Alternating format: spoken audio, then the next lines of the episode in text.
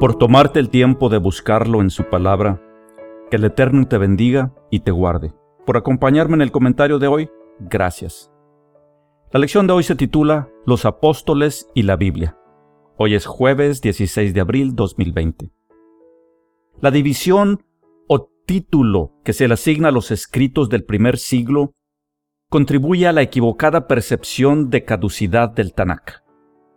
Recordemos que en los tiempos de Yeshua y los apóstoles, las escrituras consistían de Torah, profetas y escritos.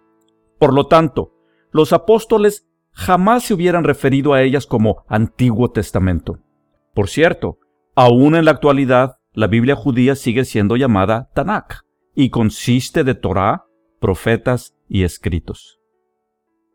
Mientras que la pregunta gira alrededor de el uso y aplicación de las escrituras por los apóstoles, es también importante identificar lo que ellos consideraban escrituras.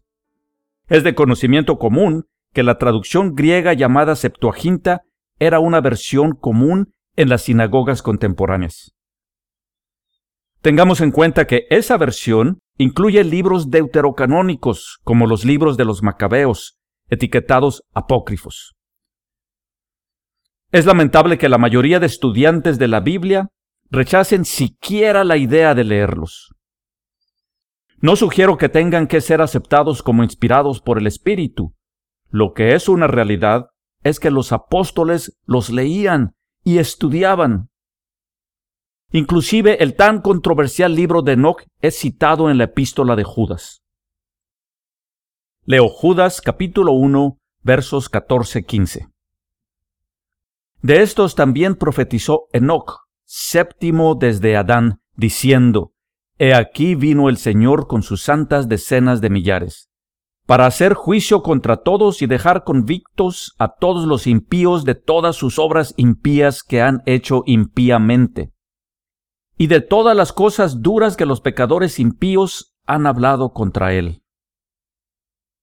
Judas no utiliza el Antiguo Testamento al hacer esta referencia, cita directamente del libro de Enoch, apócrifo. No estoy diciendo que coloquemos a igual nivel que las escrituras el libro de Enoch o los libros deuterocanónicos, que por cierto, los reformadores decidieron excluir en el siglo XVI, a pesar de originalmente haber pertenecido al canon rabínico judío, confirmado por el Sanedrín en el año 96 después de Cristo. Lo que sí afirmo es que para entender lo que escribieron los autores del Nuevo Testamento, hay que estar familiarizados con los escritos que ellos leyeron. El estudiante sincero de la Biblia debe leer lo que Pablo leyó para entender lo que Pablo escribió. En cuanto a cómo aplicaron el Antiguo Testamento en su mensaje, lo hicieron de la misma forma que lo hizo Yeshua reconociendo el Torah como la base de toda escritura inspirada.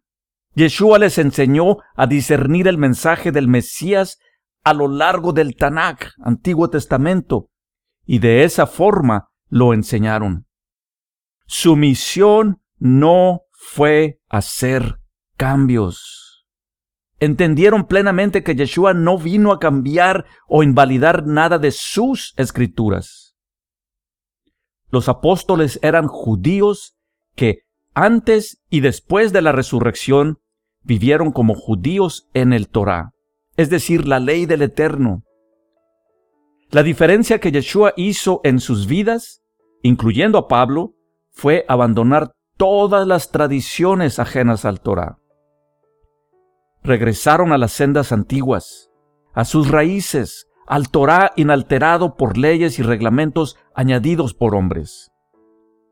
Regresaron a vivir de acuerdo a las instrucciones del Eterno, sin ceremonias, rituales y prohibiciones que habían sido agregadas por los fariseos y que el Eterno nunca mandó.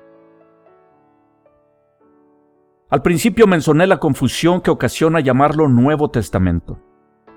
El Eterno no cambia, la primera y segunda parte del libro son inspiradas y pertenecen en el mismo nivel.